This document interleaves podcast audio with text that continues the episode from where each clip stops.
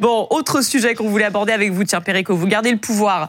Euh, on a parlé évidemment euh, euh, sur BFM TV de la disparition de l'opposant numéro un à Vladimir Poutine, euh, Alexei Navalny, dans sa cellule pénitentiaire de l'Arctique. Oui. il y a cette pétition qui circule sur les réseaux sociaux pour renommer la rue de l'ambassade de Russie à Paris en rue Alexei Navalny. Alors, c'est d'abord le, le boulevard Lannes et les boulevards des maréchaux portent le nom des maréchaux de l'Empire.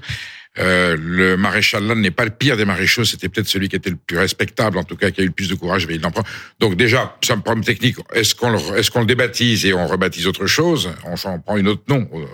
Et là, l'idée, c'est de dire voilà, devant l'ambassade de Russie, euh, on va mettre le nom de cette de cette victime, de cette tragédie, euh, Alexei, Navalny. Navalny.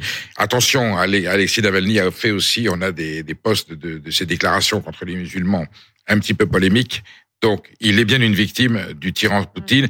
Est-il lui-même euh, totalement irréprochable dans toute son action? Ça, c'est le. Donc, vous dites quoi? Vous dites la... non, pas lui donner un... Non, c'est pas. Je trouve l'idée excellente, mais il n'y a pas que la Russie. À ce moment-là, on va rue Monsieur, l'ambassade de Chine, et on transforme la rue Monsieur en rue Zhao Ziyang, qui fut celui qui aurait pu être le Gorbatchev chinois, qui est mort quasiment en résidence surveillée parce qu'il avait, il s'était opposé à Tiananmen. Et on va avenue Diana devant l'ambassade d'Iran, et on fait, on fait avenue Massa Amini de cette jeune étudiante qui était massacrée. Donc si on commence à rebaptiser les rues des ambassades, les ambassades les régimes, on va rebaptiser un certain nombre de rues. Voilà, juste dire, il y a d'autres moyens de, de s'y prendre. C'est une symbolique. Euh, mais ne tombons pas dans ce genre de. C'est un petit peu du wokisme malgré tout, voilà. Et je pense que la cause d'Alexis Navalny mérite des combats absolument fulgurants pour établir la justice.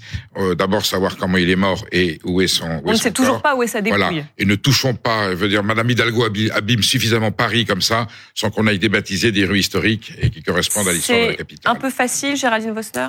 Ah oui, mais ça y est, il m'a convaincu. Mais c'est vrai que moi, euh, je, moi, je, je, serais allée la signer cette pétition parce que j'ai trouvé sur, ça sur effectivement. Le principe, oui. Euh, sur le principe, c'était tellement drôle. Euh, Sauf qu'ils vont déménager. Voilà, l'ambassade de, de, de, de, Russie en France aurait dû mettre ça sur son papier en, en tête, euh, et, et c'était c'était assez cocasse. Mais les Anglais ont trouvé une, sur la façade en Angleterre, on a projeté la photo de Navalny sur l'ambassade de Russie oui. à Londres, et là ils peuvent rien faire parce que c'est hors de oui. chez eux. Et il y, a, y a des de... exemples. Hein. Alors on a un exemple euh, à Washington. Là, c'est à côté de l'ambassade russe. Boris Nemtsov, euh, qui est euh, un, qui était un, un politicien opposé à Vladimir Poutine, voilà, il a son, voilà, vous allez voir, il a son, le, son, son, nom de, de, de, place, la place Boris Nemtsov. Ça, c'est juste à côté de l'ambassade de Russie à Washington. Et puis un autre exemple euh, à Londres. Là, on est dans la rue de l'ambassade de Russie, une route qui a été baptisée la route de Kiev. Euh, Christophe. Je crois que pour arrêter Poutine, plus que de rebaptiser des places, Oui. il faut armer les Ukrainiens. Mhm. Ça sera plus euh, difficile à faire, mais ça sera plus, ça sera plus efficace. Les symboles sont importants, donc ce mouvement, il est, il est sympathique. Je partage l'avis de Perico Légas sur le, le, le côté complexe hein, de, de, de Navalny. Euh, Peut-être qu'on pourrait regarder, il en reste dans les, la banlieue rouge autour de Paris. Il y a quelques rues Lénine encore qu'on pourrait baptiser Navalny. Comme ça, on se des aussi de, de celui qui finalement nous a amené Poutine, hein, c'est-à-dire euh, l'arrivée du communisme en 1917. Ça a été le début de l'enfer pour ce pays. Sébastien Wills. Je suis d'accord avec tout ce qui a été dit. Moi, je trouve que c'est un formidable aveu de faiblesse que d'avoir que ça à proposer finalement. Ouais. C'est surtout ça qu'il faut pointer. Effectivement, ce que disait Christophe, armons les Ukrainiens.